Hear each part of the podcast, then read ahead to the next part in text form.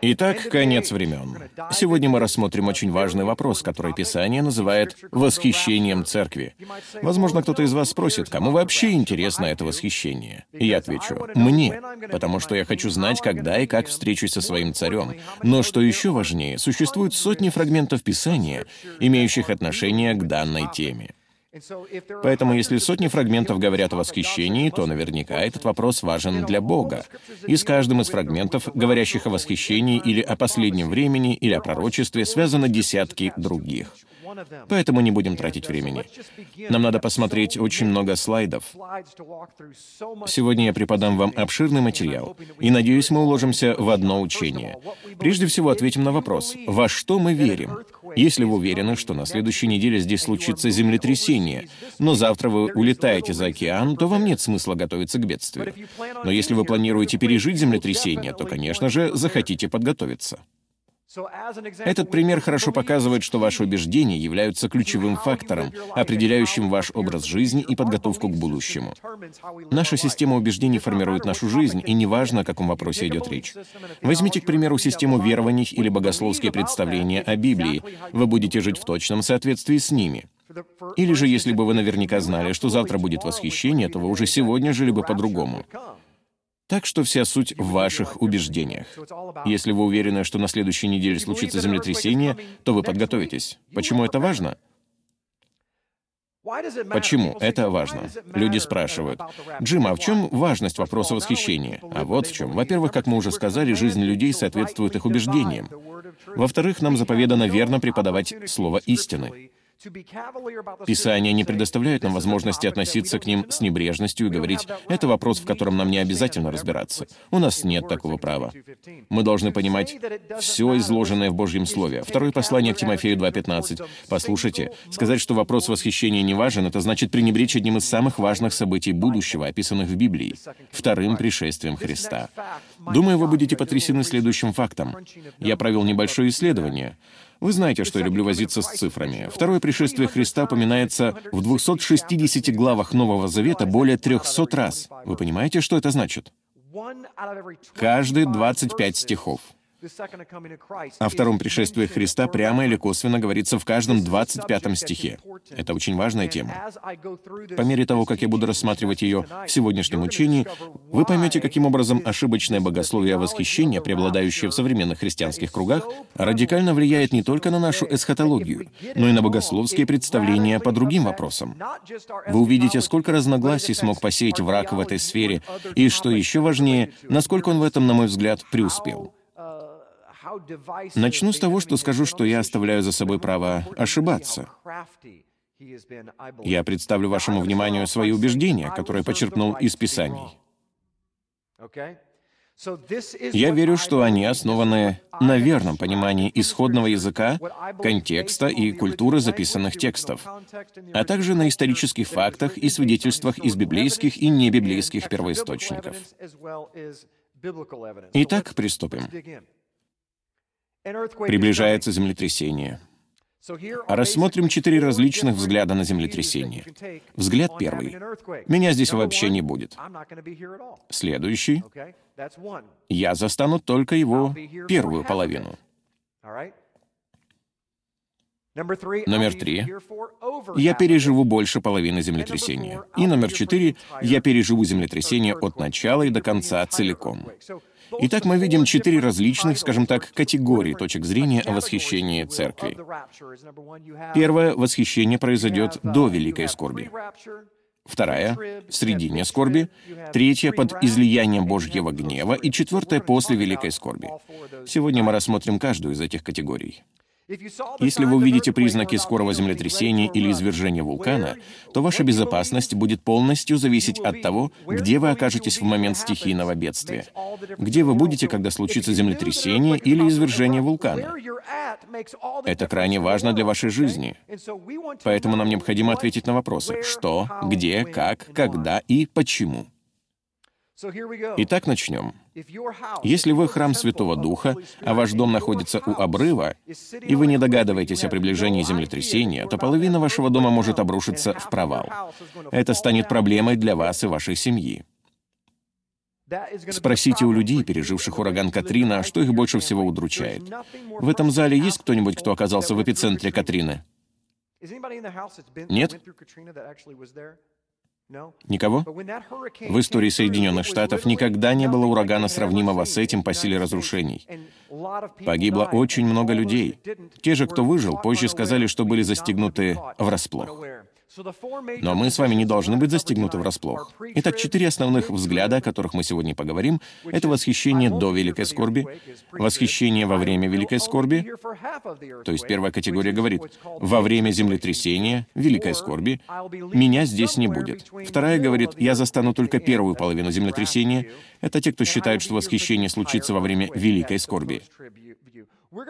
Третьи говорят, мы будем восхищены где-то между серединой и окончанием землетрясения, то есть перед излиянием Божьего гнева. А четвертый утверждает, что переживут землетрясение от начала и до конца, то есть пройдут весь период великой скорби. Мы рассмотрим сегодня все четыре точки зрения, но основную часть времени уделим первой, согласно которой восхищение произойдет до великой скорби. Потому что она бесспорно однозначно, вне всяких сомнений, самая популярная в Соединенных Штатах. Вполне вероятно, что многие из присутствующих в этом зале также придерживаются той точки зрения, что восхищение произойдет до великой скорби. Поэтому мы проанализируем ее, чтобы выяснить, соответствует ли она Писанию. Итак, первая точка зрения заключается в том, что церковь будет восхищена в начале семилетнего периода, так называемой «великой скорби». Не знаю, верите ли вы в то, что будет великая скорбь, но в данном случае это не важно, потому что мы говорим о том, во что верят они. Для этой категории людей великая скорбь — несомненный факт. Второй аспект их убеждений — возвращение Мессии очень близко, то есть он может вернуться в любой момент. Большинство из нас воспитывалось на этой точке зрения. Мы говорили своим детям, Иисус может вернуться завтра, но надо выяснить, так это или нет в действительности. Во что еще верят сторонники восхищения до начала великой скорби? У Бога особый план для ветхозаветного Израиля и новозаветной церкви.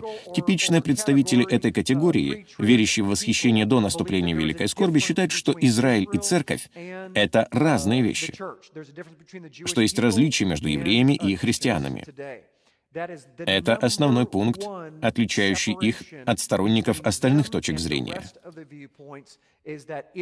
По их убеждению, Израиль обособлен. Многие фрагменты книги Откровения говорят о неких святых, которые будут на земле во время Великой Скорби, и потому единственный способ как-то объяснить этот факт — сказать, наверное, речь идет о евреях, потому что мы к тому времени уже будем восхищены.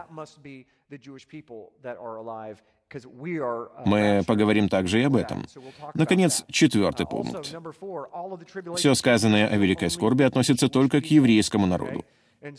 Таким образом, если вы верите, что церковь будет восхищена до начала Великой Скорби, то это автоматически подразумевает, что все святые, упомянутые в книге Откровений или в пророчествах, то есть Божий народ, который будет в тот момент на земле, это евреи. Хорошо. Итак, первое. Сторонники восхищения до начала Великой Скорби — это диспенсационалисты. Что это значит? Что они верят в существование различных эпох, периодов времени, когда Бог взаимодействует со своим народом по-разному. То есть отношение Бога с его народом в Ветхом Завете отличается от тех, которые были во времена пребывания Иешуа на земле, а последние, в свою очередь, от тех, которые появились после воскрешения Иешуа, Иисуса из мертвых и так далее. И, разумеется, сегодня Бог тоже взаимодействует со своим народом по-новому. Вот в чем, если говорить в двух словах, заключается суть диспенсационализма.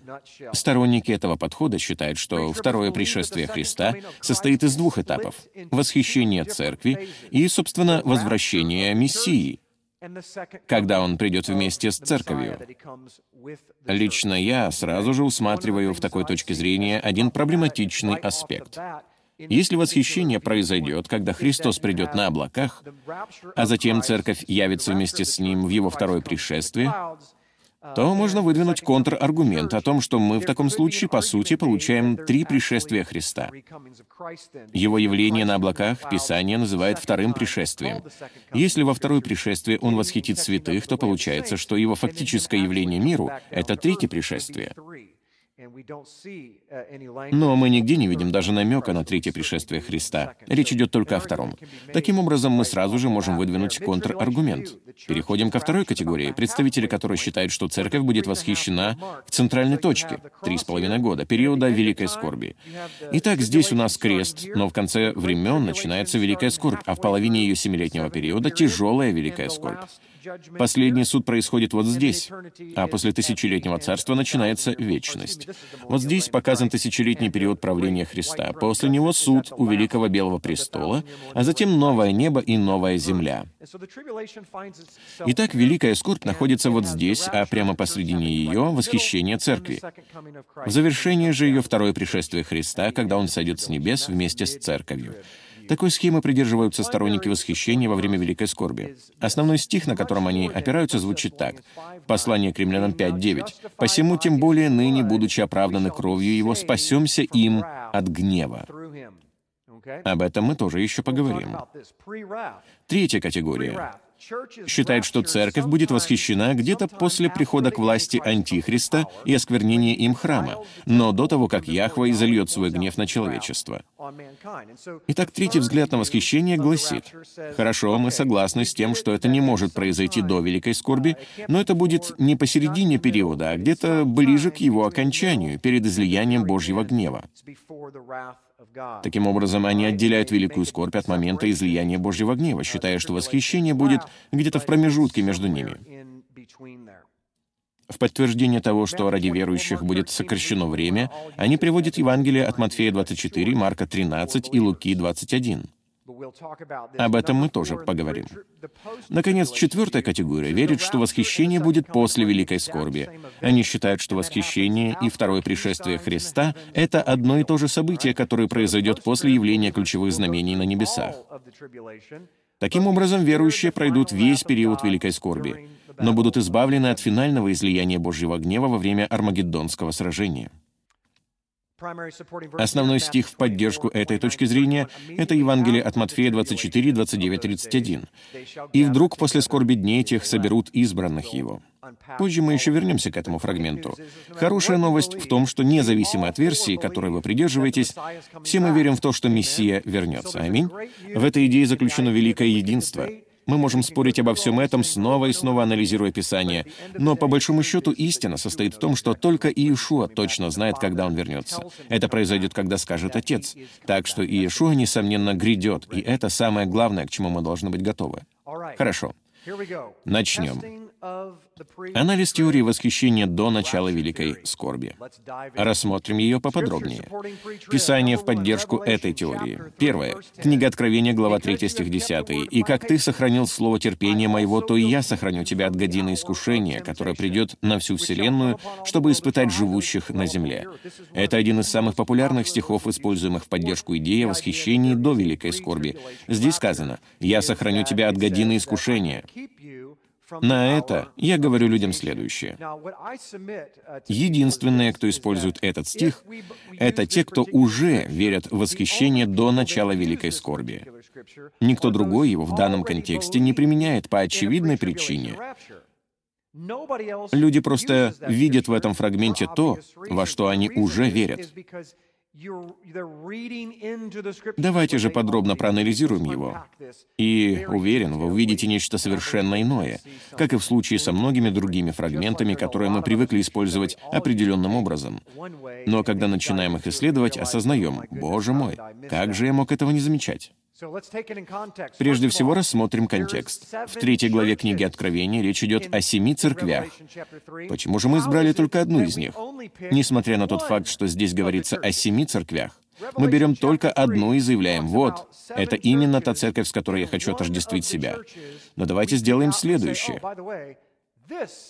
Правда, не помню, подготовил ли я этот слайд. Сейчас посмотрю. Да, итак, э, прочитаем вот такое послание к церкви. «Знаю дела твои. Ты не холоден, не горяч. О, если бы ты был холоден или горяч, но как ты тепл, а не горяч и не холоден, то извергну тебя из уст моих».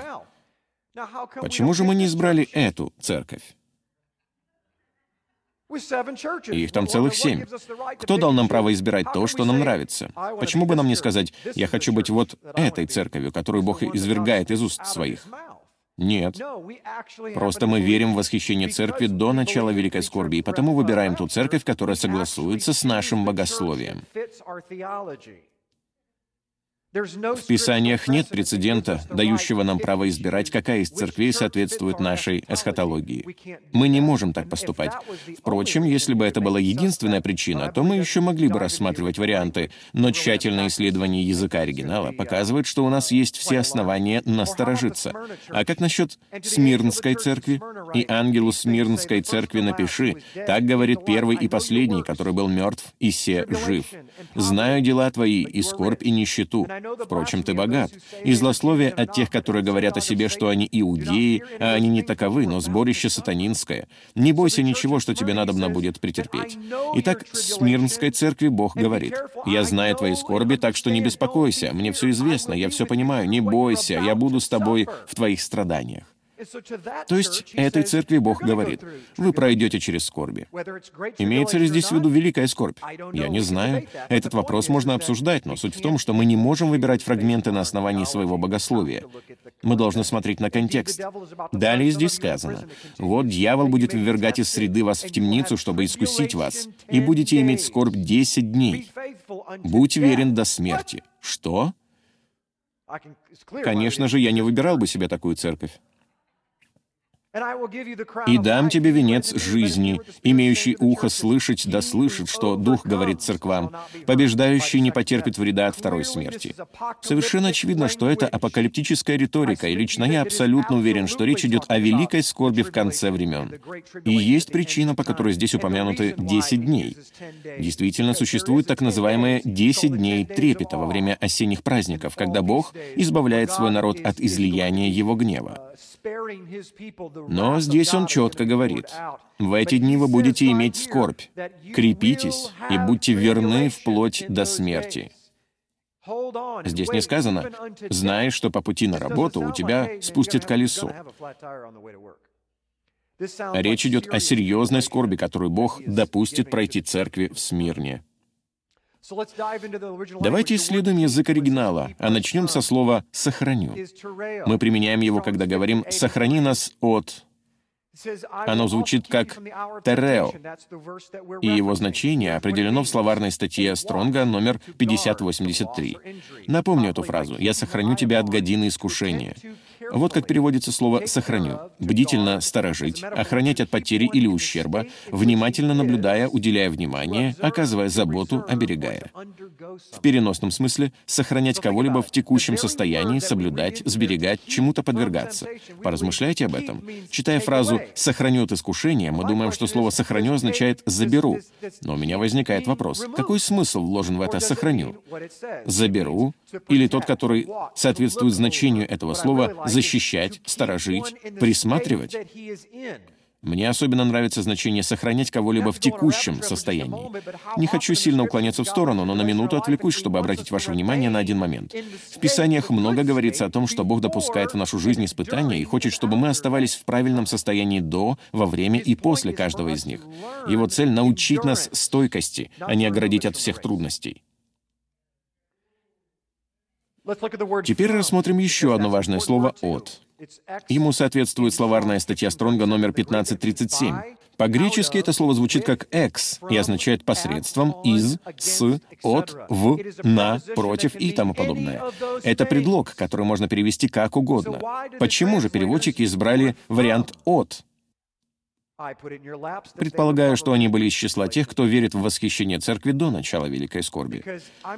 Я покажу вам другие фрагменты из Брит Хадаша, из Нового Завета, в которых используется точно это же слово. Может, его правильный перевод «с» Евангелие от Матфея 22.44. Здесь также употреблено слово «экс». «Сказал Господь Господу моему, сиди одесную меня», или дословно «с правой стороны от меня». Здесь не сказано «от правой стороны». Но это то же самое греческое слово. «Сиди одесную меня, доколе положу врагов твоих в подножие ног твоих». А может, правильный вариант по Евангелие от Матфея 20.21? Он сказал ей, «Чего ты хочешь?» Она говорит ему, «Скажи, чтобы сии два сына мои сели у тебя один по правую сторону, а другой по левую в царстве твоем». Еще один случай, когда «экс» переведено как «по». Евангелие от Матфея, глава 20, стих 2. «И, договорившись с работниками по динарию на день, послал их в виноградник свой». Здесь «экс» также переведено как «по». Но в другом применении этого предлога. Также возможен и уже известный нам вариант «от». А если сказать «от людей, боимся народа, ибо все почитают Иоанна за пророка». Как видите, в разных фрагментах греческое слово «экс» переводится совершенно по-разному. Таким образом, точность перевода вызывает сомнения, поскольку речь идет о многозначном предлоге. Мы не можем строить богословие на основании предлога, допускающего двоякое толкование. Вы понимаете? Его смысл не ясен, поскольку он может изначать все, что угодно.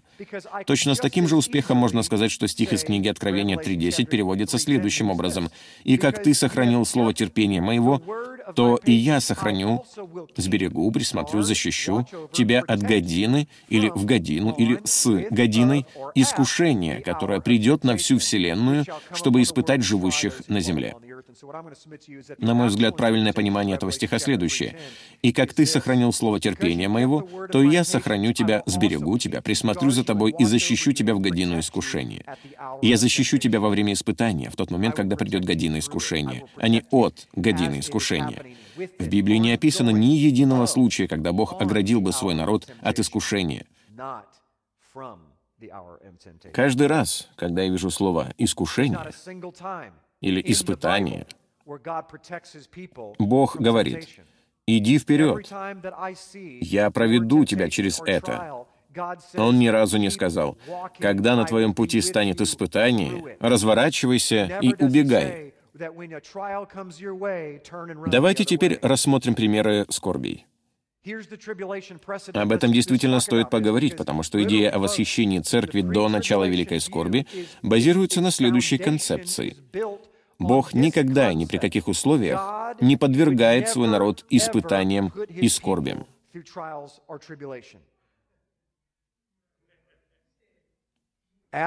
Спросите у Ноя. Наверное, это была самая масштабная скорбь из всех известных в истории. Был уничтожен весь мир. На глазах у Ноя воды потопа поглотили его друзей и большинство родственников. А как насчет Иосифа? Он пережил огромную скорбь. Его бросили в тюрьму и едва не убили. Иов. Здесь можно вообще ничего не объяснять. Моисей и израильтяне. 40 лет в пустыне. Их сандалии не снашивались, но они неоднократно голодали. Израильтяне роптали из-за жары и нехватки воды. Думаю, для большинства из нас это был бы ад на земле. Для вас скорбь, даже когда вы оказываетесь за пределами своего дома, оснащенного кондиционером, который поддерживает температуру 22 градуса. Здесь, в Миссури, летом это действительно великая скорбь. Моисею и израильтянам она была хорошо известна. А как насчет Наимини? Она прошла через ужасную скорбь, потеряв мужа и сыновей. Наиминь лишилась всего, что у нее было, всего. Но из этого явилась жизнь, включая самого Мессию. Как насчет царя Давида? Он сочинил большинство своих псалмов посреди невероятных испытаний. Иеремия, его неспроста назвали плачущим пророком. Сам Иешуа. Кто из вас знает, что в Гефсиманском саду его постигла година искушения? И он преодолел ее. Мы еще поговорим об этом. А как насчет апостолов? Они все до единого, кроме Иоанна, погибли мученической смертью. Каждого из них подвергли пыткам и смертной казни. Некоторых обезглавили. Исключением стал только Иоанн. Для меня это стало бы невероятным испытанием, искушением, скорбью, вплоть до смерти, в точности, как в книге Откровения сказано в обращении к Смирнской церкви. А ранняя церковь? Взгляните на раннюю церковь. Она была гонима. В Писаниях так много говорится о гонениях. Там не сказано, если вы будете гонимы. Что же там сказано? Во время гонений поступайте так-то и так-то. Словарные статьи Стронга 2346 и 2347. Греческое слово, переведенное как «скорбь», — это «флибо». Надеюсь, произношу его правильно. Согласно Стронгу, слово «флиба» или «флипсис» имеет следующее определение. «Давить», как, например, в точиле, в котором топчут виноград, или в прессе, отжимающем масло из оливок. Тесный проход. Узкий, затрудненный или сужающийся. Обратите особое внимание на значение «узкий», «затрудненный» или «сужающийся». Это очень интересное слово, которое мы рассмотрим подробнее через минуту. Скорбь взаимосвязана с концепцией «сжатия». Не хочу сильно уклоняться в сторону, потому что мне надо показать вам еще 810 слайдов. Шучу. Но опишу, как выглядит пресс для отжима оливкового масла, если кто-то его ни разу не видел. Это такой чан, в который насыпают оливки, а затем давят на них сверху. Масло, которое получают таким образом, использовали в святилище для светильников миноры. Без давления на оливки не было бы и масла для зажигания светильников. Вы названы светом мира.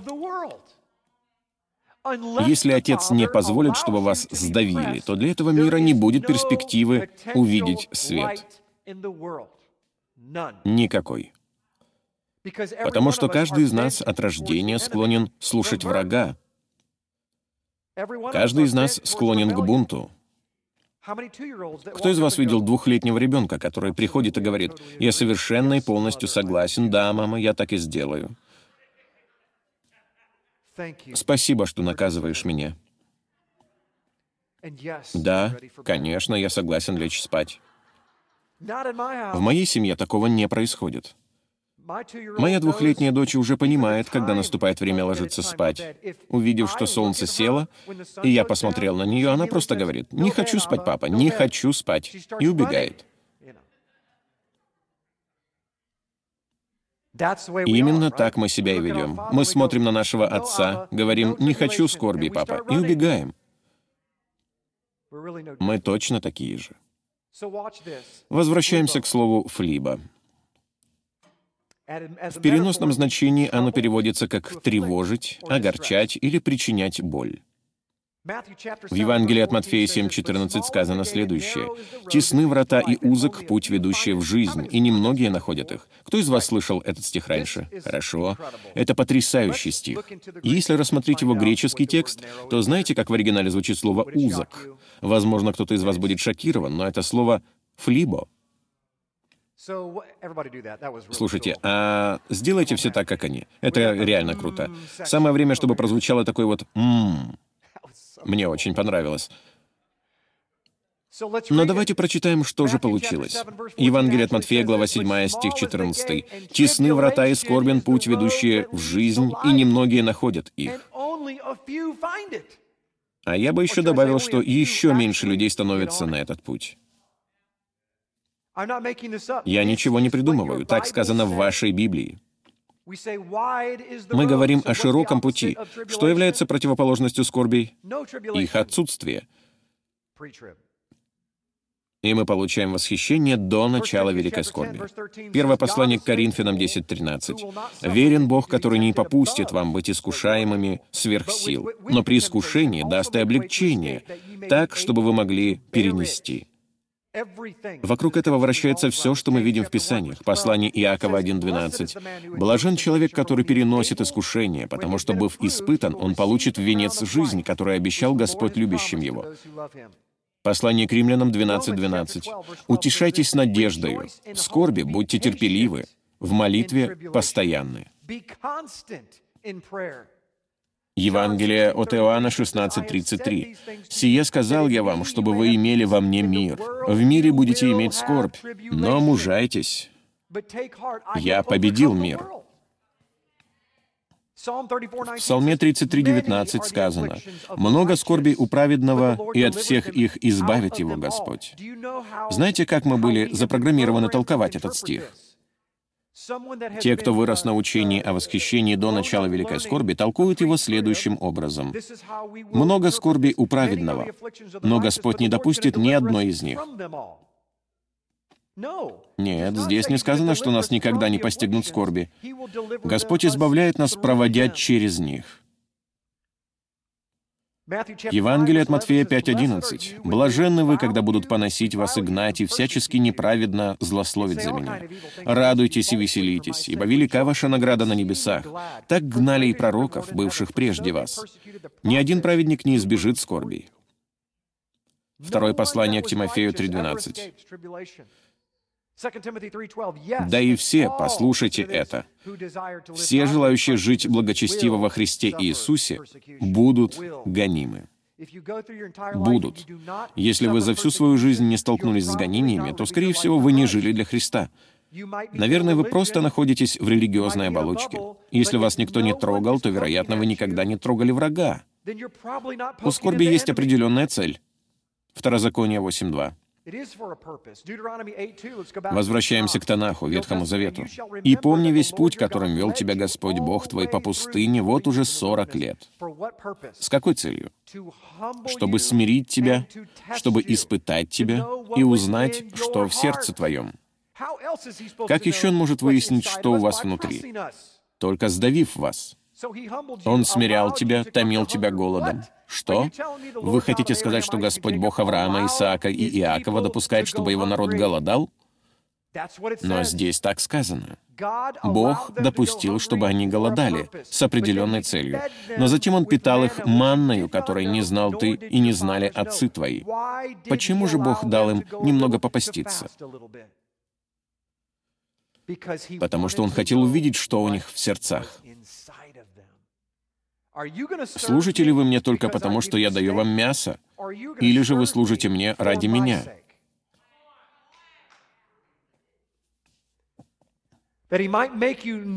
Дабы показать тебе, что не одним хлебом живет человек. Как интересно. Кто повторил эти слова, проведя 40 дней в пустыне? Помните, как Иешуа процитировал этот стих, когда был искушаем врагом? «Но всяким словом, исходящим из уст Господа, живет человек. Одежда твоя не ветшала на тебе, и нога твоя не пухла вот уже сорок лет. И знай в сердце твоем, что Господь, Бог твой, учит тебя, как человек учит сына своего. Бог учит вас.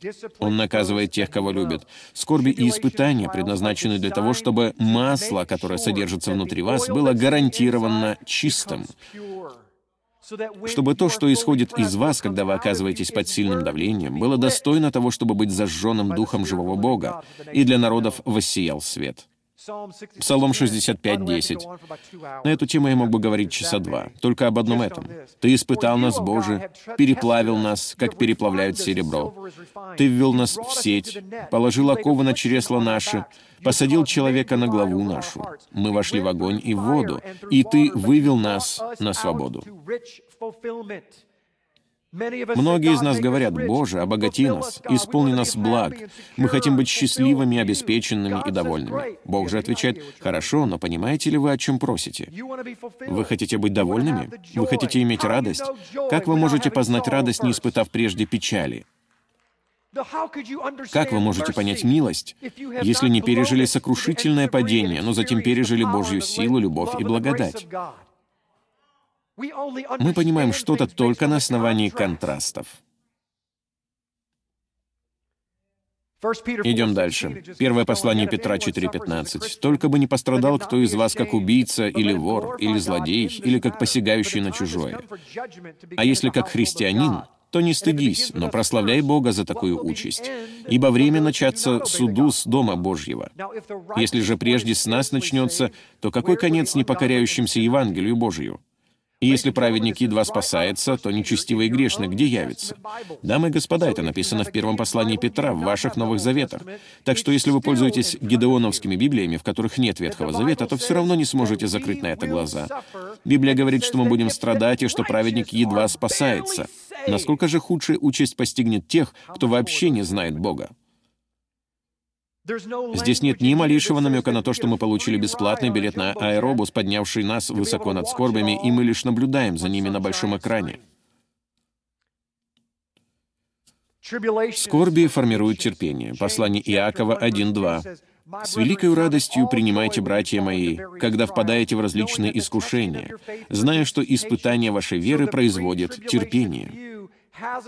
Таким образом, представление о том, что церковь будет восхищена до начала Великой Скорби, склоняет нас к мнению о том, что мы уже достигли совершенства, что мы уже научились терпеть, что мы находимся в состоянии невесты, готовой к встрече со своим женихом. В нас уже нет ни пятна, ни порока. Мы больше не нуждаемся в испытании нашей стойкости и в том, чтобы совершенствоваться. Но полагать, что мы уже готовы, это высокомерие. Тех из вас, кто думает, что они уже готовы, могу заверить, вы пожалеете о том, что у вас не оказалось в запасе еще пары дней. Если вы думаете, что готовы, только потому что сами так решили, то значит вы еще не готовы. Мы никогда не будем готовы. Если вы любите Бога всем своим сердцем, разумом, душой и крепостью и хотите осуществить Его миссию, то будете молить о том, чтобы Он еще дал вам время, потому что вы должны еще так много сделать для Него. Сказать «я готов» — это то же самое, что заявить «меня не интересует никто, кроме меня самого. Я хочу пойти на небеса, хочу оказаться в славе. Я хочу получить прославленное тело». Но вопрос не в вас, а в исполнении той миссии, которую дан дал Бог. Откровение 3.10, взгляните на это. «И как ты сохранил слово терпения моего...» Мы начинали с этого стиха. «То и я сохраню тебя от годины искушения, которое придет на всю вселенную, чтобы испытать живущих на земле». Мы видим здесь взаимосвязь. Иаков говорит нам, «С великой радостью принимайте, братья мои, когда впадаете в различные искушения, зная, что испытание вашей веры производит терпение». Иешуа же говорит, «Как ты сохранил слово моего терпения». Какая здесь взаимосвязь? Терпение приходит от стойкости, стойкость от скорбей. Иешуа говорит здесь в третьей главе книги Откровения, «Ты сохранил», то есть ты терпел до конца. А что это значит? Что это значит? Ты выдержал испытание. Давайте же посмотрим, что подразумевает его терпение. Уверен, для вас это станет удивительным откровением. Евангелие от Матфея 26:40. «Когда Господь показал мне это, все сошлось воедино». Там сказано следующее. «И приходит к ученикам и находит их спящими, и говорит Петру, «Так ли не могли вы один час бодрствовать со мною? Бодрствуйте и молитесь, чтобы не впасть в искушение. Дух бодр, плоть же немощна». О чем здесь идет речь? Иешуа в Гефсиманском саду. Он идет помолиться. Это его година искушения. Раньше я никогда не рассматривал этот фрагмент с такой стороны. В чем заключалось искушение? Оно состояло в том, чтобы попросить у Отца разрешения не проходить через это испытание. В годину искушения Иешуа хотел сказать, «Боже, восхити меня от всего этого. Я Твой Сын. Не допусти, чтобы я отдал себя на смерть ради всех этих безумных израильтян и всего остального мира, желающего осудить меня». Вот какие мысли проносились в голове Иешуа. Откуда я об этом знаю? Он выразил все это в своей молитве. «Отче, я не хочу этого делать, но не моя воля». В чем заключалась его воля? Не проходить через годину искушения, но да будет воля Твоя. В чем заключалась воля Божья? Сын мой, ты должен пройти через годину искушения, потому что это произведет то, чего ты пока еще не достиг. Ты преодолеешь эту годину искушения, насколько бы тяжелой она ни была, когда я сдавлю тебя так, как не сдавливал ни одного из когда-либо живших на земле. По сути, я сдавлю тебя всем человечеством и его грехами, и это не произведет ничего, кроме смерти. Но через три дня я возвращу тебя к жизни, и весь мир возрадуется о том, что ты решил не сдаваться в годину искушения. Итак, давайте же свяжем все это воедино. Если вы вернетесь к этому фрагменту Писания, то что вы обнаружите? К этому слайду мы перейдем чуть позже, а пока быстро вернемся к книге Откровения 3.10, где говорится о године искушения. «И как ты сохранил слово терпения моего, то и я сохраню тебя от годины искушения». О чем ведет речь Иешуа? Он устанавливает прямую взаимосвязь со своей собственной годиной искушения. Он говорит, «Ты сохранил слово моего терпения, ты сохранил слово моих скорбей, моих испытаний. Иешуа говорит о Евангелии. Что такое Евангелие, если не смерть, погребение и воскресение из мертвых? Ты сохранил мое слово. О чем оно говорит? О том факте, что я прошел через мое испытание, умер и воскрес из мертвых. Это мое терпение, то, что я претерпел с помощью Отца. Ты сохранил мое слово, и теперь я сохраню тебя в твою годину, когда тебя постигнет то же самое искушение, которое когда-то постигло меня. Я выдержал и тем самым показал пример. Я осуществил свою миссию. Я не уклонился, и я буду рядом, чтобы сохранить тебя, когда година искушений постучит и в твою дверь. Вот о чем говорится в этом стихе. Фрагменты Писания в поддержку идеи восхищения церкви до начала Великой Скорби. Вот еще один аргумент. Поскольку в некоторых Писаниях сказано, что о дне том и часе никто не знает, а в других, что Мессия придет через 1260 дней после осквернения Антихристом храма, то речь идет о двух отдельных событиях. Итак, сторонники идеи о восхищении до начала Великой Скорби считают, что никто не знает ни дня, ни часа грядущего возвращения Христа. Мы еще поговорим об этом, чтобы выяснить, действительно ли это так, и что об этом говорят Писания. Но есть другие фрагменты, в которых сказано, что должно пройти 1260 дней после явления Антихриста. В этом они усматривают противоречие, поскольку, очевидно, интерпретируют Писание на основании своих убеждений. Именно потому они и приходят к выводу о двух отдельных событиях вместо того, чтобы попытаться согласовать их в контексте. На самом деле здесь нет никакого противоречия. Давайте рассмотрим Евангелие от Матфея 24:36. «О дне же том и часе никто не знает, не ангелы небесные, а только Отец мой один. Но как было во дни Ноя, так будет и в пришествии Сына Человеческого. Ибо как во дни перед потопом ели, пили, женились и выходили замуж, до того дня, как вошел Ной в ковчег, Здесь нет противоречия, и вот почему. Ни один человек не знает ни дня, ни часа прихода Мессии, но те, кто ходят во свете, будут видеть признаки и понимать, что он уже на пороге. Откуда нам это известно? Послушайте, вы не можете узнать точный день или час, но мы можем точно распознать период. Например, рассмотрим фрагмент, в котором говорится о ночном воре. Очень популярный фрагмент. Первое послание к фессалоникийцам, глава 5, с 1 стиха. «О временах же и сроках нет нужды писать к вам, братья, ибо сами вы достоверно знаете, что день Господень так придет, как тать ночью». Здесь мы видим параллель со словами «о дне же том и часе никто не знает». Ибо когда будут говорить «мир и безопасность», тогда внезапно постигнет их пагуба, подобно как мука родами постигает имеющую в чреве, и не избегнут. Но послушайте, что сказано в стихе 4. «Но вы, братья, не во тьме, чтобы день застал вас как тать, ибо все вы сыны света и сыны дня. Мы не сыны ночи, не тьмы». О чем здесь идет речь? А речь здесь идет о том, что единственными, для кого возвращение Мессии станет потрясением, будут люди, ходящие во тьме. Я не сказал не спасенные, я сказал люди, не ходящие полностью во свете. Они не понимают Писание, имеющие отношение к эсхатологии, которые говорят о времени возвращения Сына Человеческого. Почему? Потому что не распознают времена и сроки. Здесь же, в пятой главе первого послания к фессалоникийцам сказано, «Мне не нужно рассказывать вам о временах и сроках прихода Мессии. Вы это уже и так знаете. Вам неизвестен лишь день и час».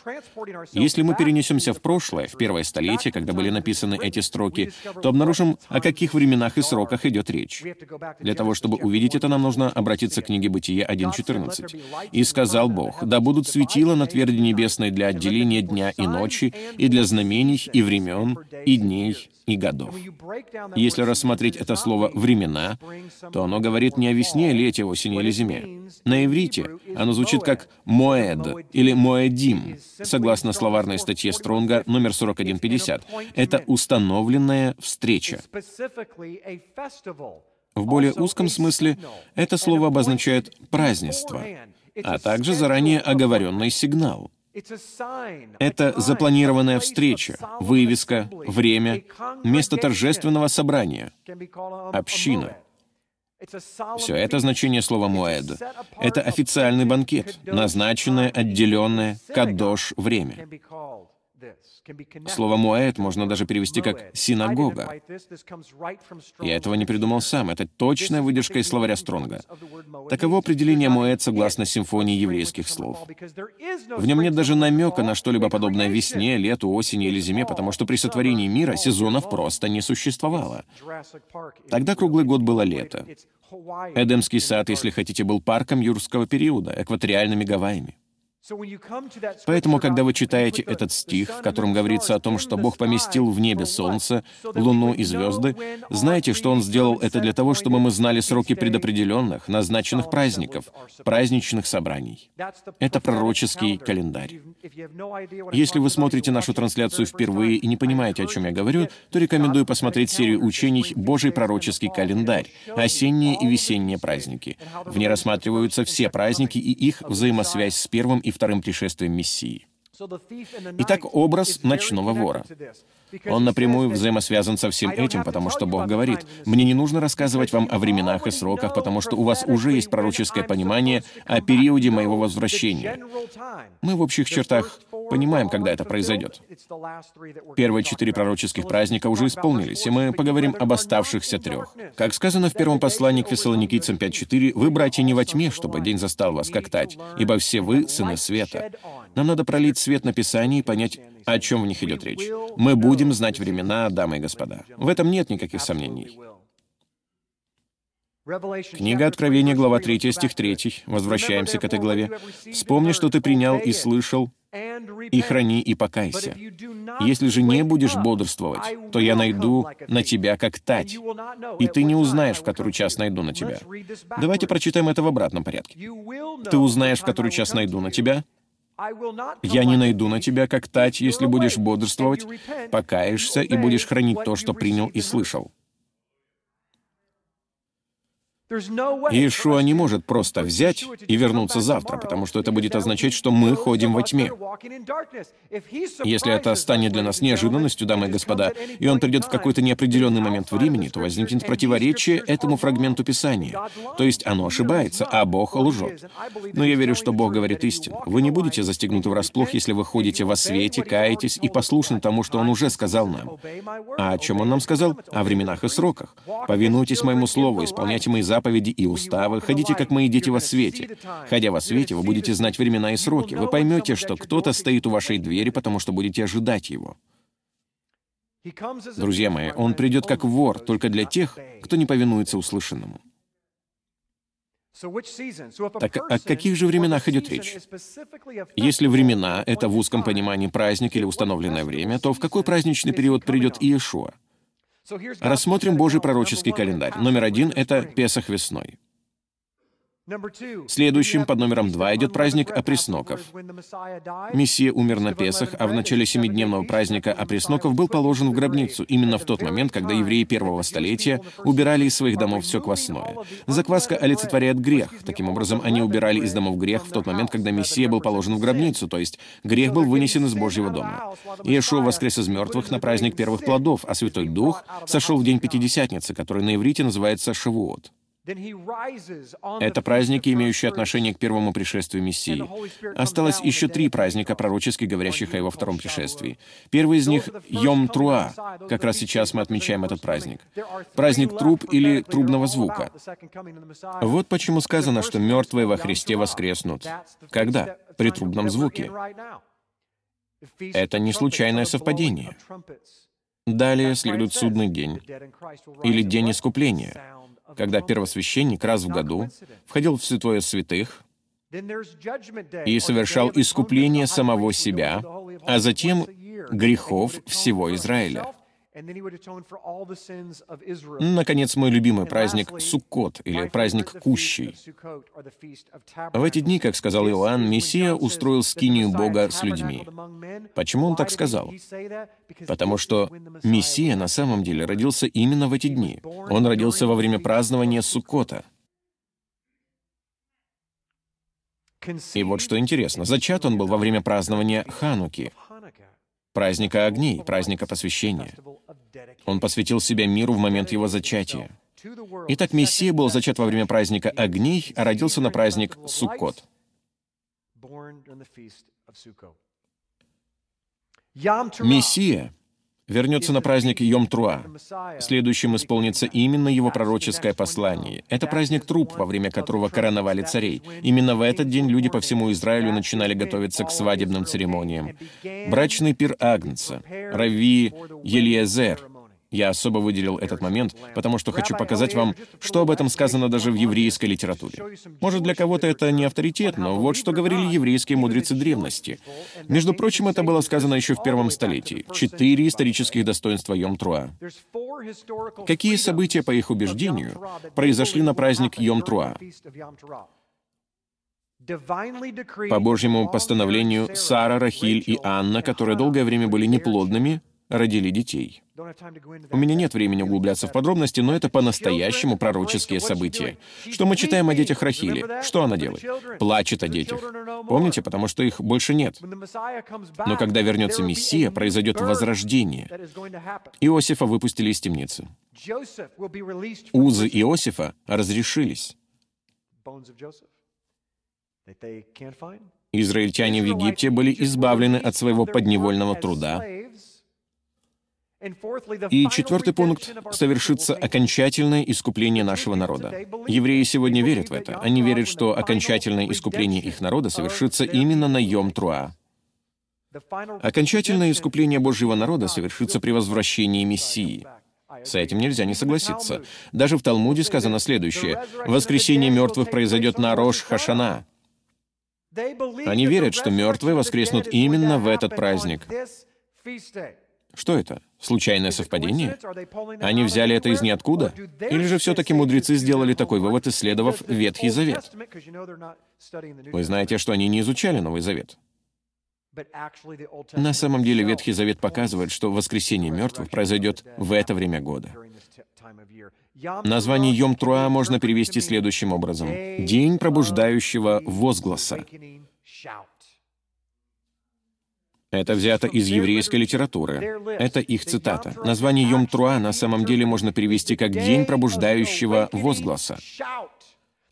Бог воскликнет, и все мертвые воскреснут. Они пробудятся по одному возгласу в одно мгновение. Еще немного о Йом-Труа. Праздник труп — это единственный праздник, наступление которого нельзя вычислить по дням, потому что он единственный, который начинается в новолуние. И для того, чтобы объявить о нем, должна быть видна луна. Здесь есть некоторая путаница. Мы знаем, что Йом-Труа начинается первого Тишрея, в новолуние. Но для того, чтобы подтвердить уже свершившееся, должна быть видна кромка молодого месяца. И когда она появляется, на самом деле никто не знает. Праздник начинается, когда после новолуния или темной луны появляется первая кромка света. Именно эта кромка объявляет о наступлении Йом-Труа. Поэтому даже сегодня в Израиле этот праздник является двухдневным. Они не знают точно, в какой из двух дней его отмечать. Никто не знает ни дня, ни часа, но мне не нужно рассказывать вам, братья, о временах и сроках. В древнем иудаизме об этом празднике говорили как о скрытом дне. Здорово, правда? Скрытый день. Первое послание к фессалоникийцам, 4.16.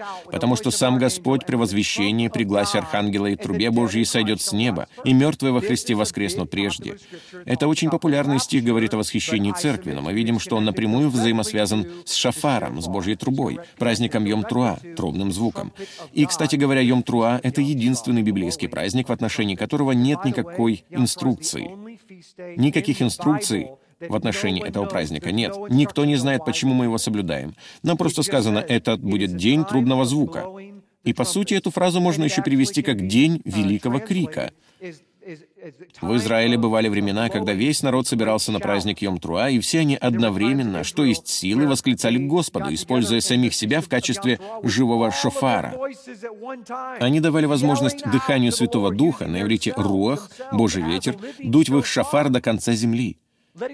Иногда этот звук был настолько громким, что земля содрогалась от силы их голосов.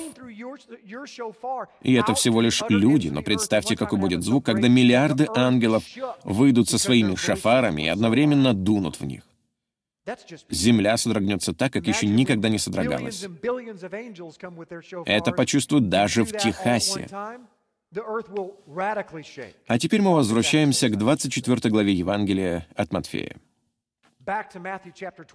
После скорби дней этих солнце померкнет, и луна не даст света своего. Стих 33 этой же главы. «Так когда вы увидите все сие, знайте, что близко, при дверях». Иешуа сказал, что все будет точно так же, как во времена Ноя. Если же нам четко сказано, что ситуация будет в точности такой же, как во времена Ноя, то нам, наверное, стоит выяснить, что же происходило во времена Ноя. Тогда царило всевозможное распутство, всякого рода зло и безнравственность. Здесь сказано, «Вы будете знать, когда это приблизится, потому что будете ожидать у двери». Но нам говорят, что мы не будем ничего знать. Данный фрагмент прямо говорит, вы будете знать, поскольку все это будет происходить у вас на пороге. Разве бывает, чтобы кто-то стоял у вас перед дверью, а вы об этом даже не догадывались? Такое возможно только в моем доме. У меня шестеро детей, и из-за них бывает даже не слышно звонка. И вы можете долго простоять под дверью. Но в обычном доме, когда к вам кто-то приходит, вы знаете, что у вас на пороге гость, если, конечно, обращаете внимание на происходящее у двери. Итак, никто не знает точно день или час, поскольку никто не знает, когда начнется отсчет 1260 дней. Этого не знал даже Сын Человеческий, когда он был на земле. И, кстати, знаете почему? Потому что, согласно еврейской традиции, жених, готовясь к свадьбе, никогда не знал, когда ему позволят забрать его невесту. Это решал только отец жениха. Только он мог сказать, «Хорошо, сын, ты построил дом, ты трудился и приготовил место для своей невесты. Я вижу, что ты готов, и потому разрешаю тебе забрать твою невесту». Здесь мы видим параллель с еврейской свадьбой. Бог делает то же самое. Только отец может сказать сыну, «Думаю, ты готов», и они готовы. Иди, забери свою невесту. Нам пророчески сказано, что когда все это будет происходить, пребывающие во свете будут знать, что время близко. Поэтому нам лучше понимать, о чем говорят пророчества. Кроме того, вполне вероятно, что завершение предсказанного в пророчестве о 1260-дневном периоде покроет два календарных дня в зависимости от того, с какого времени суток начнется фактический отсчет. То есть, если отсчет начнется под вечер, то он должен занять 24 часа и, по сути, охватит два дня. Это, опять-таки, еще одна причина, по которой мы не знаем ни дня, ни часа.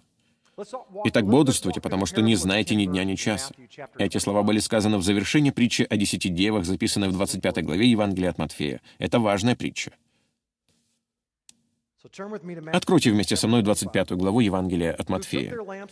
«Тогда подобно будет Царство Небесное десяти девам, которые, взяв светильники свои, вышли навстречу жениху.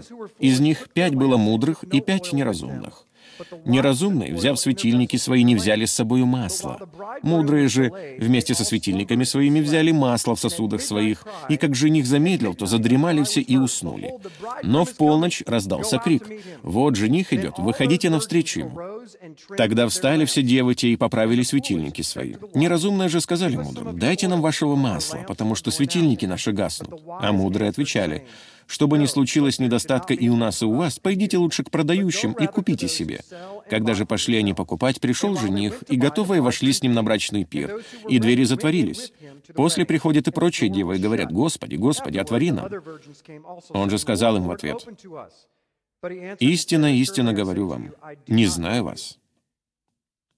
Итак, бодрствуйте, потому что не знаете ни дня, ни часа, в который придет Сын Человеческий. Итак, это еще один фрагмент, в котором сказано, «Вы не знаете ни дня, ни часа». Хочу отметить пару моментов в отношении этой притчи. В ней идет речь о десяти девах, и все они ожидают жениха. Это говорит о том, что каждая из них верила в жениха. Они не были частично язычницами, частично верующими. Все десять верующие в Иисуса, Иешуа, и они ожидают жениха, но только пятерых допустили на пир. Это противоречит популярному богословию, но факт остается фактом. Атеисты не ожидают жениха.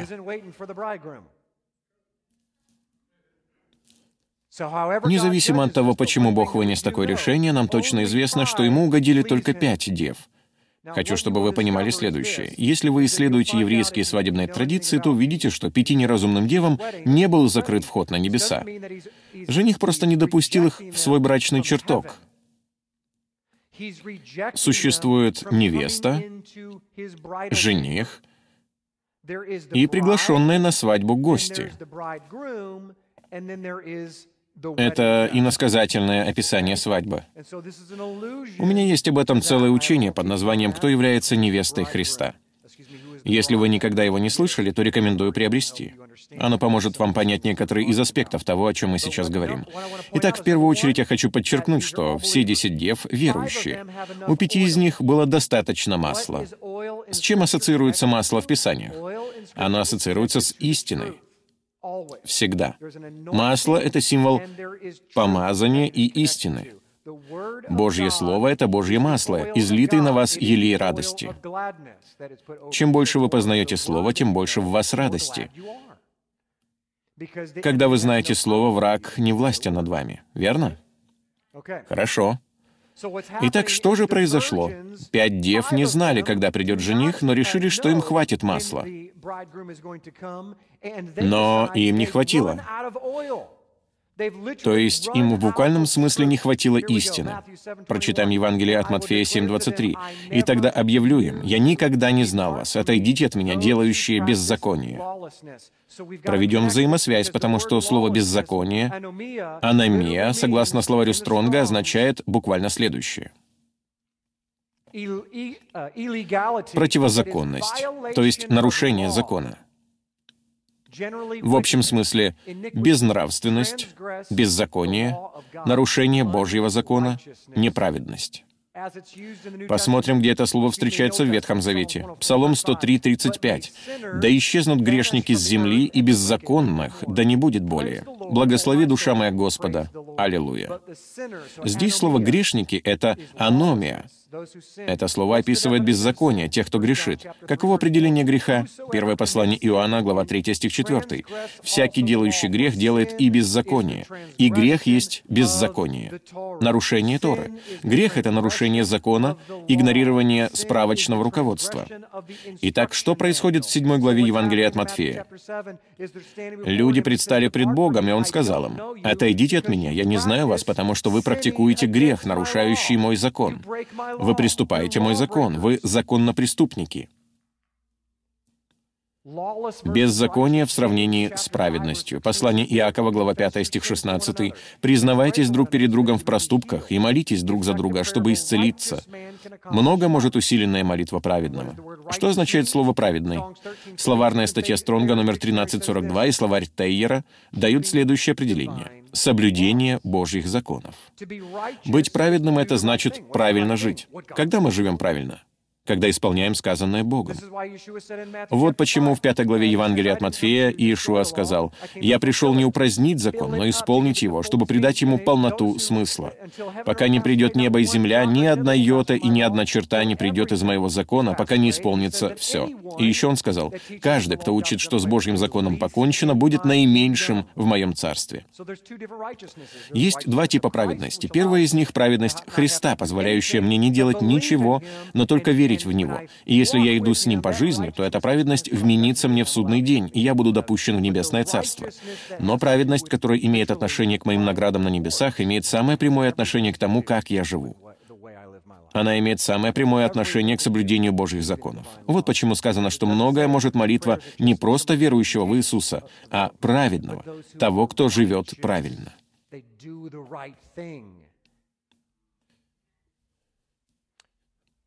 Пять дев были неразумными, потому что у них было недостаточно слова Яхвы, масла, Торы, света, чтобы пройти ночь до конца. Если вы не верите мне, то исследуйте применение слов «свет», «масло» и «слово» в одной только книге псалмов. И вы увидите, сколько раз Божье Слово названо «светом». Псалом 118, стихи с 9 по 11. Как юноша содержать в чистоте путь свой? Хранением себя по слову Твоему.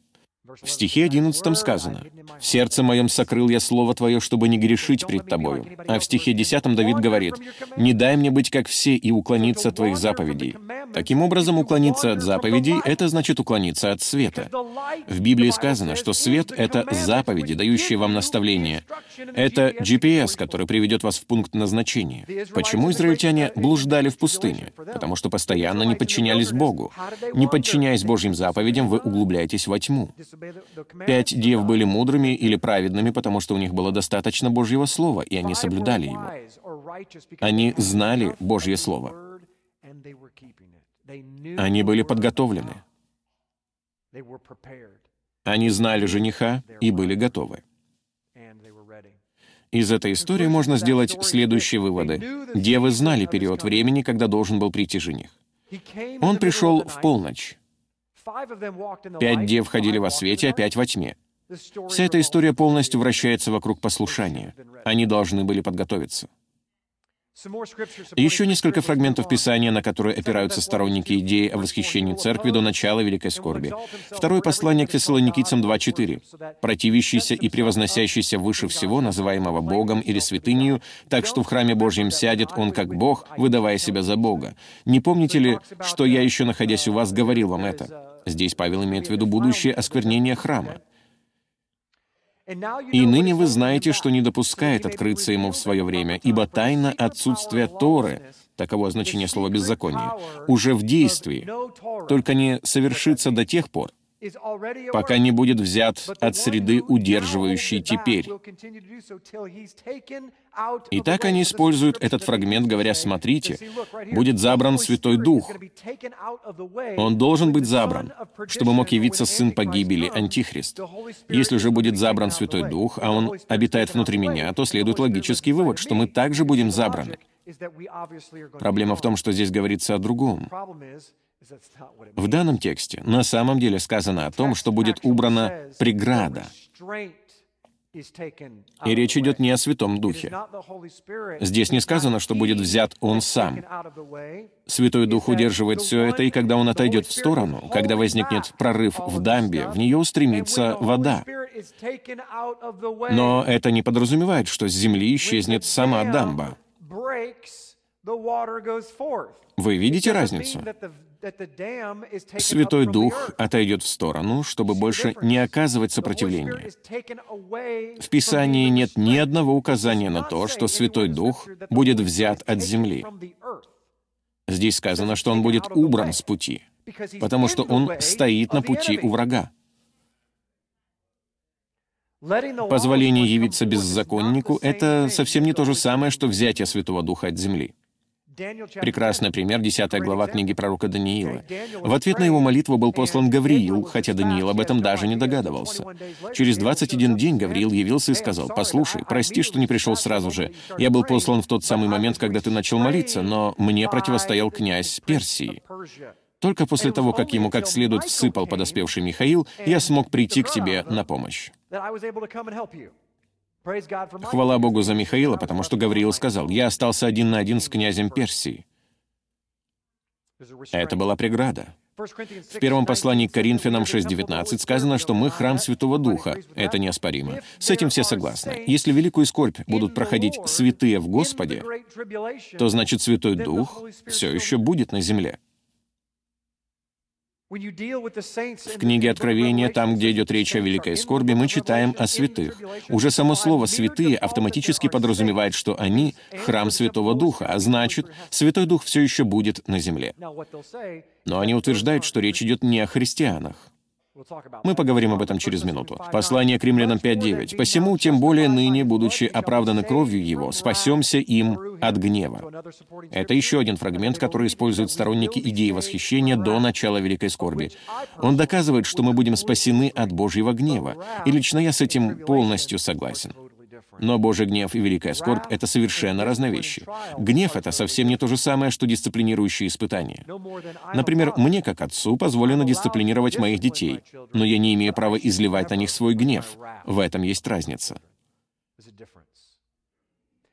Как в иврите, так и в греческом языке слово «гнев» означает «наказание» или «суд», в частности, в судный день. Таково значение этого слова как в иврите, так и в греческом. Оно обозначает не великую скорбь, а суд, или, если говорить конкретнее, судный день. Он также назван Днем Господним. Рассмотрим понятие Дня Господня. Книга пророка Иезекииля, глава 30, стих 3. «Ибо близок день, близок день Господа, день мрачный, година народов наступает». Книга пророка Иоиля, глава 2, стих 31. «Солнце превратится во тьму и луна в кровь, прежде нежели наступит день Господень, великий и страшный». Итак, что-то случится в страшный день Господень. Это и есть день гнева, некий период времени, когда на все народы будет изливаться Божий гнев. А вот что сказано во второй главе второго послания к фессалоникийцам с первого стиха. «Молим вас, братья, о пришествии Господа нашего Иисуса Христа и нашем собрании к Нему. Не спешить колебаться умом и смущаться ни от духа, ни от слова, ни от послания, как бы нами посланного, будто уже наступает День Христов. Да не обольстит вас никто никак, ибо день тот не придет». Послушайте, здесь четко указано время. «Не придет, доколе не придет прежде отступление, и не откроется человек греха». Таким образом, второе пришествие Христа никак не может наступить до тех пор, пока не явится сын погибели или антихрист, пока не произойдет отступничество и не откроется человек греха. Этот фрагмент создает проблему для тех, кто верит в восхищение до великой скорби, поскольку указывает на тот факт, что это случится где-то в середине периода. Так когда же произойдет восхищение церкви? Книга пророка Даниила 9.27. «И утвердит завет для многих одна седмина, а в половине седмины, речь идет о, о годах, то есть в половине семилетнего периода, прекратится жертва и приношение, и на крыле святилища будет мерзость запустения, и окончательная предопределенная гибель постигнет опустошителя». Этот фрагмент Писания используют, когда говорят о последних семи годах планеты Земля. Посреди этого семилетнего периода Антихрист установит в храме идола, событие, названное «мерзостью запустения». Данный фрагмент напрямую взаимосвязан со вторым посланием к фессалоникийцам 2.3, где сказано, что день второго пришествия Христа не придет, пока не наступит момент, описанный в 9 главе книги пророка Даниила. Один лишь этот факт говорит нам о том, что наш Мессия не придет за своей невестой, по крайней мере, до середины заключительного семилетнего периода. Но давайте рассмотрим основополагающую точку зрения сторонников идеи восхищения до начала Великой Скорби. Она заключается в следующем. Бог взаимодействует с Израилем не так, как с новозаветной церковью. И все фрагменты, говорящие о святых, которые проходят Великую Скорбь, относятся к еврейскому народу. Такова их основополагающая, фундаментальная позиция. Они уверены, что во время великой скорби на земле будут святые. Это неоспоримо. Но это будут не христиане, а евреи или другие люди, принявшие спасение в данный период, которым такой шаг может стоить жизни. Давайте посмотрим, насколько такая точка зрения соответствует истине. С кем был заключен Новый Завет? С евреями или с язычниками? Современные традиционные христиане затрудняются ответить на этот вопрос, потому что традиционное богословие в христианских кругах утверждает, что Новый Завет заключен с язычниками. Но проблема в том, что завета с язычниками не существует. В Писаниях нет ни одного упоминания о таком завете. Давайте откроем книгу пророка Иеремии 31.31. Многие из вас уже знают, что там сказано. «Вот наступают дни, — говорит Господь, — когда я заключу с домом Израиля и с домом Иуды новый завет». Речь идет о двух домах Израиля, о северном и о южном царствах. Но вот завет, который я заключу с домом Израилевым после тех дней, — говорит Господь, — «вложу закон мой во внутрь внутренность их и на сердцах их напишу его, и буду им Богом, а они будут моим народом. Он говорит о Торе, о Божьем законе, который он дал на горе Синай. Я хочу написать ее на ваших сердцах.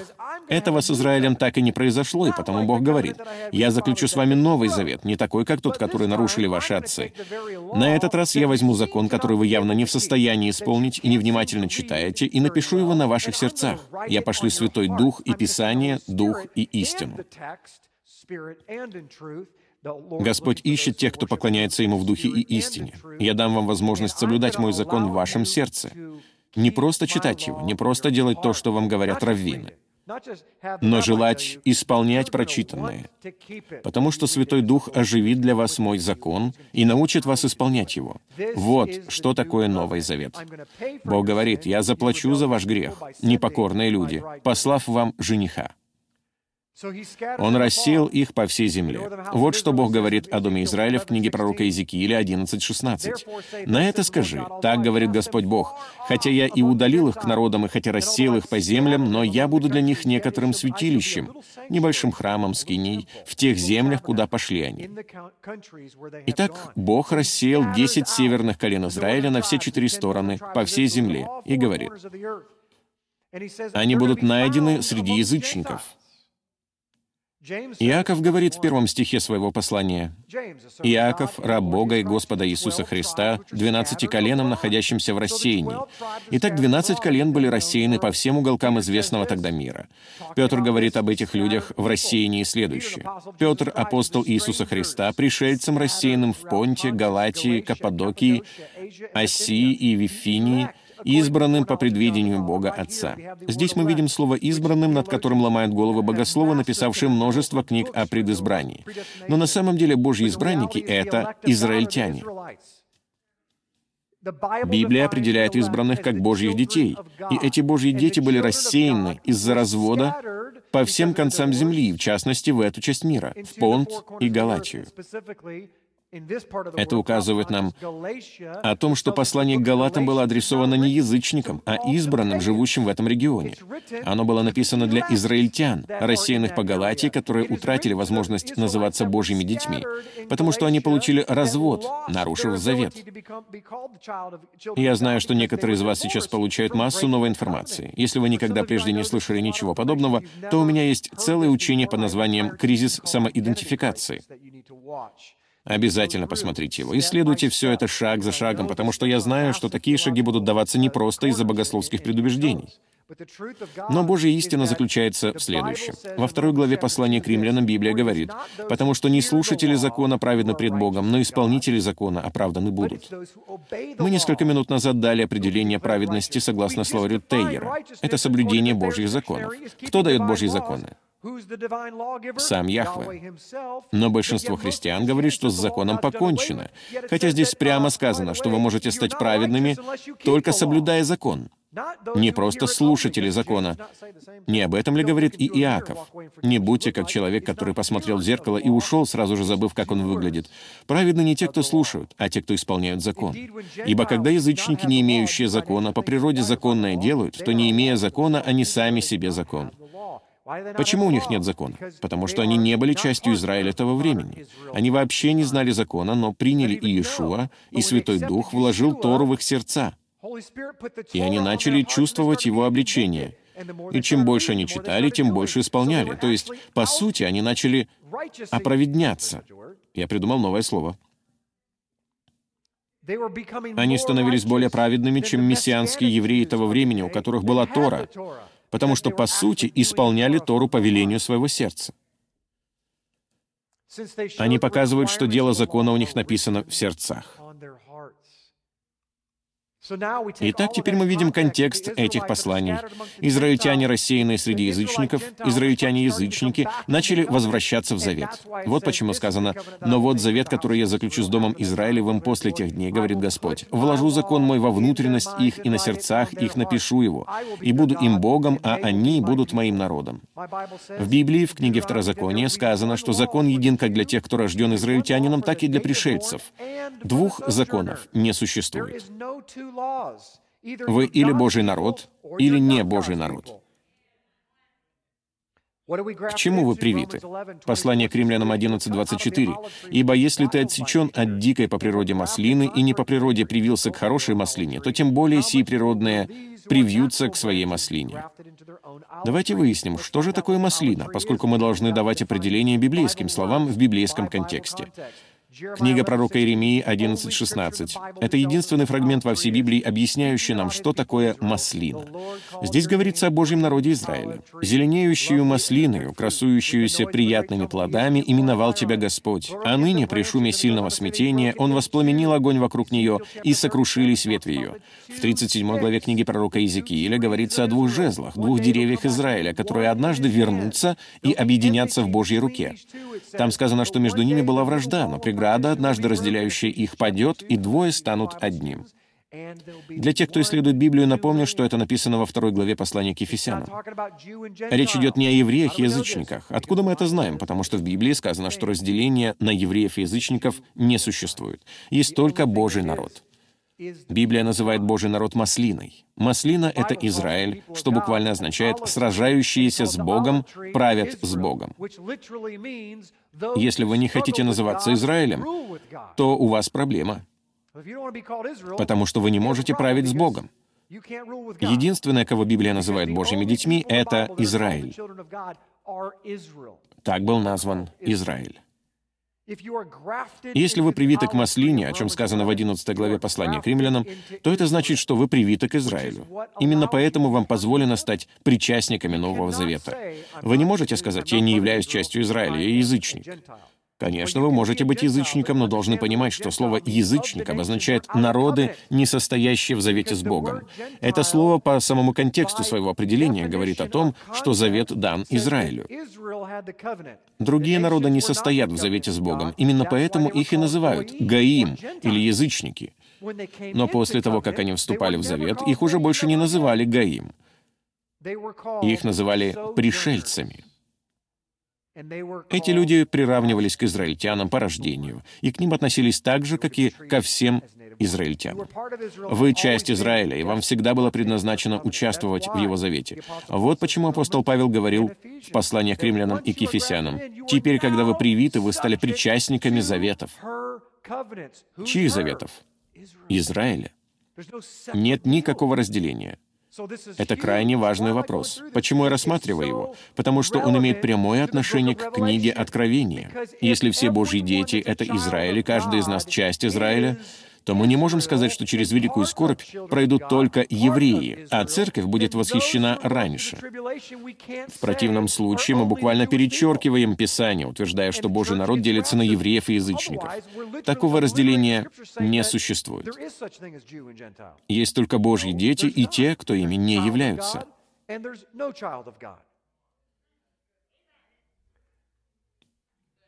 А теперь рассмотрим фрагменты в поддержку восхищения церкви после периода Великой Скорби. Евангелие от Матфея 13.30. Мы уже подходим к концу.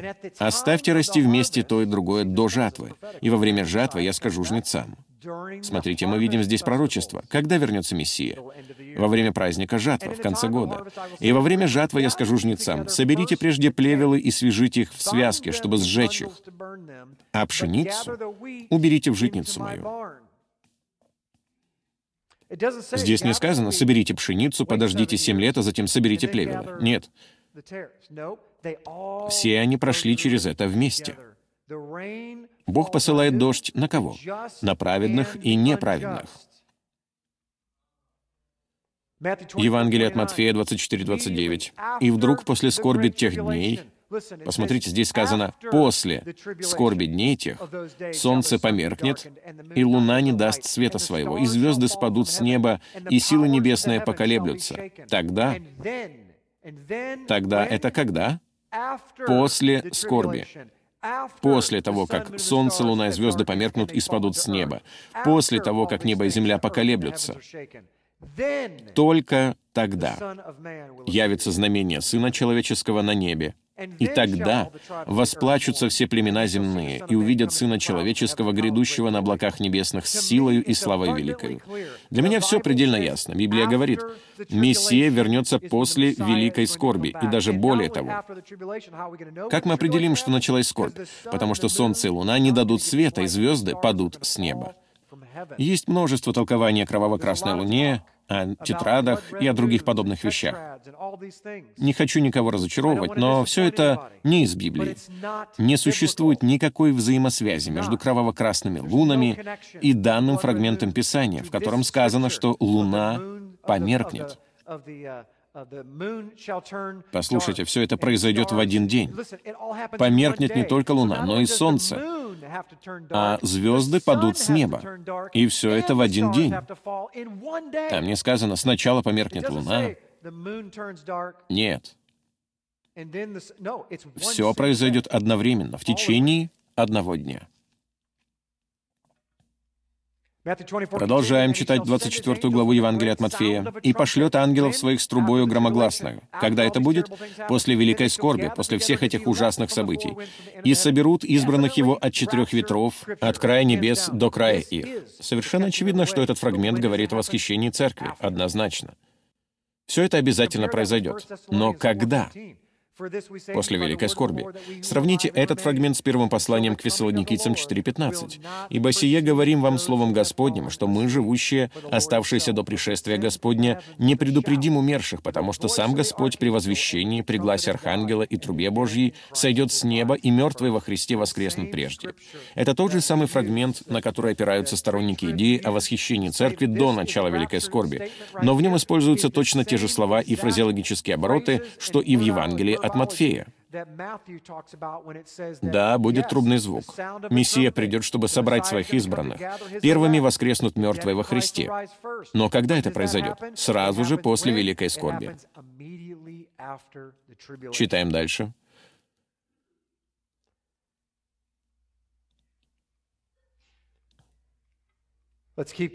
Потом мы, оставшиеся в живых, вместе с ними восхищены будем на облаках, в сретении Господу на воздухе, и так всегда с Господом будем. Итак, утешайте друг друга сими словами. Мне нравится одно высказывание мистера Спока.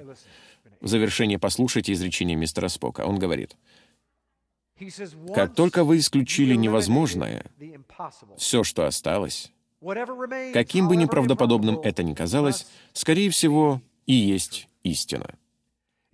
Последние полтора часа мы посвятили тому, чтобы исключить вероятность восхищения церкви до начала Великой Скорби. Многим хочется, как в игре «Монополия», вытащить карточку «Бесплатно выпущен из тюрьмы».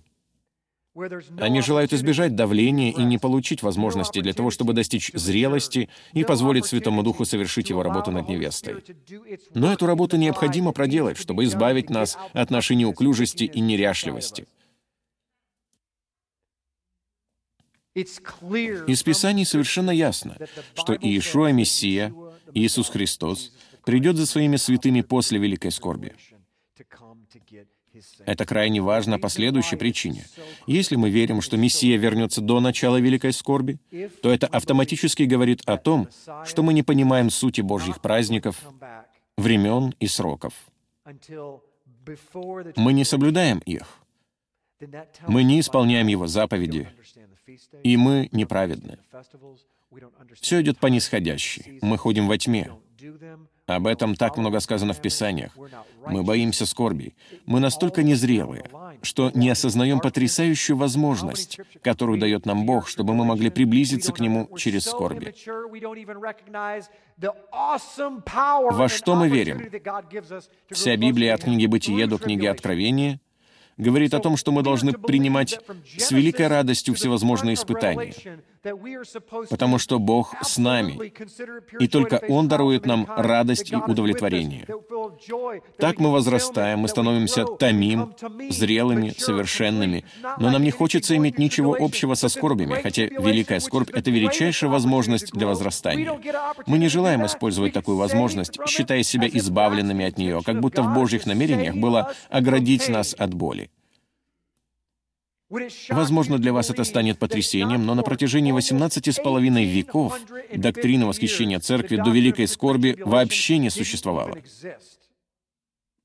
До середины XIX века такое никому и в голову не приходило. Почему? Да потому что этого нет в Библии. Вот почему любой богослов с академической подготовкой, глубоко исследующий Писание, знающий язык оригинала и не имеющий предубеждений, может прийти к единственному выводу.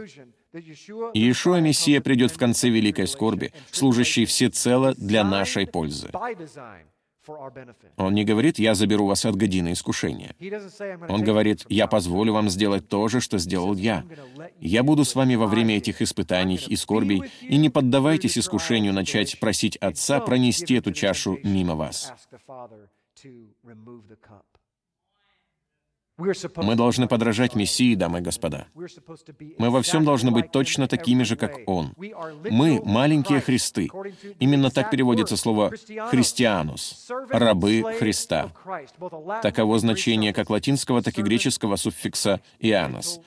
Слуга Христа — маленькая проекция нашего Мессии. Мы должны быть Его проекцией, Его образом в земном мире. Но если мы должны жить, как жил Он, то неужели мы не должны быть готовы умереть, как умер Он? Да, мы готовы жить ради Него, но в награду за это пусть Он освободит нас от скорби, избавит нас от жизненных тягот. Этого не будет. Мы обязательно пройдем через все это, чтобы укрепиться в своей вере. Ожидаю ли я с нетерпением великую скорбь? Конечно же, да.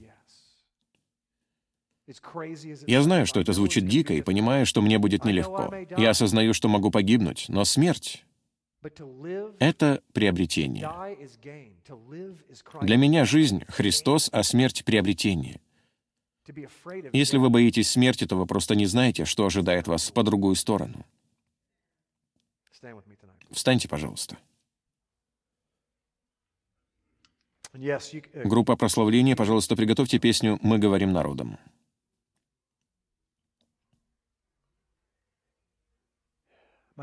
Друзья, мы должны вернуться на позиции, ведущие нас к истокам, и избавиться от человеческих доктрин и традиций, которые ласкают наш слух. Написанное в Библии вращается не вокруг нас, а вокруг Бога, который показывает нам путь возвращения в Эдемский сад — это крайне важный богословский вопрос. Почему? Потому что за последние 150 лет враг пропитал христианскую церковь ересью о восхищении до начала Великой Скорби. И, кстати говоря, она стала популярна не усилиями богословов, а благодаря писателям. Они выпускали видеоучения, снимали фильмы. До чего же мы докатились, что руководствуемся не Писанием, а произведениями очередного Шекспира? Мы должны исследовать свой труд, чтобы получить одобрение, чтобы стать стражами на стенах. И нам следует принять с великой радостью вид первых падающих метеоритов, потому что Бог счел нас достойными пройти через все это. Если наш царь позволяет нам пройти через скорби, то что он хочет этим сказать? Я знаю, что ты сможешь. Я считаю, что ты справишься.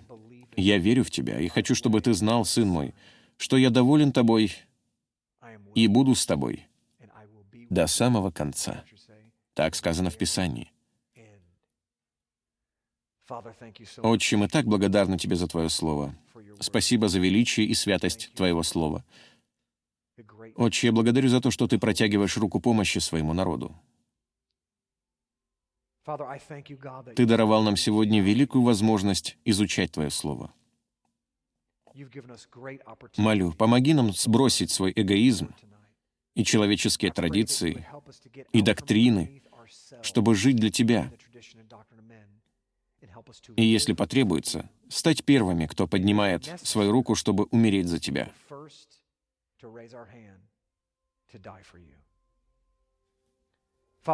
Отче, я хочу услышать звук этой трубы, и не ради меня самого, но ради Тебя, чтобы Ты был превознесен и прославлен на земле.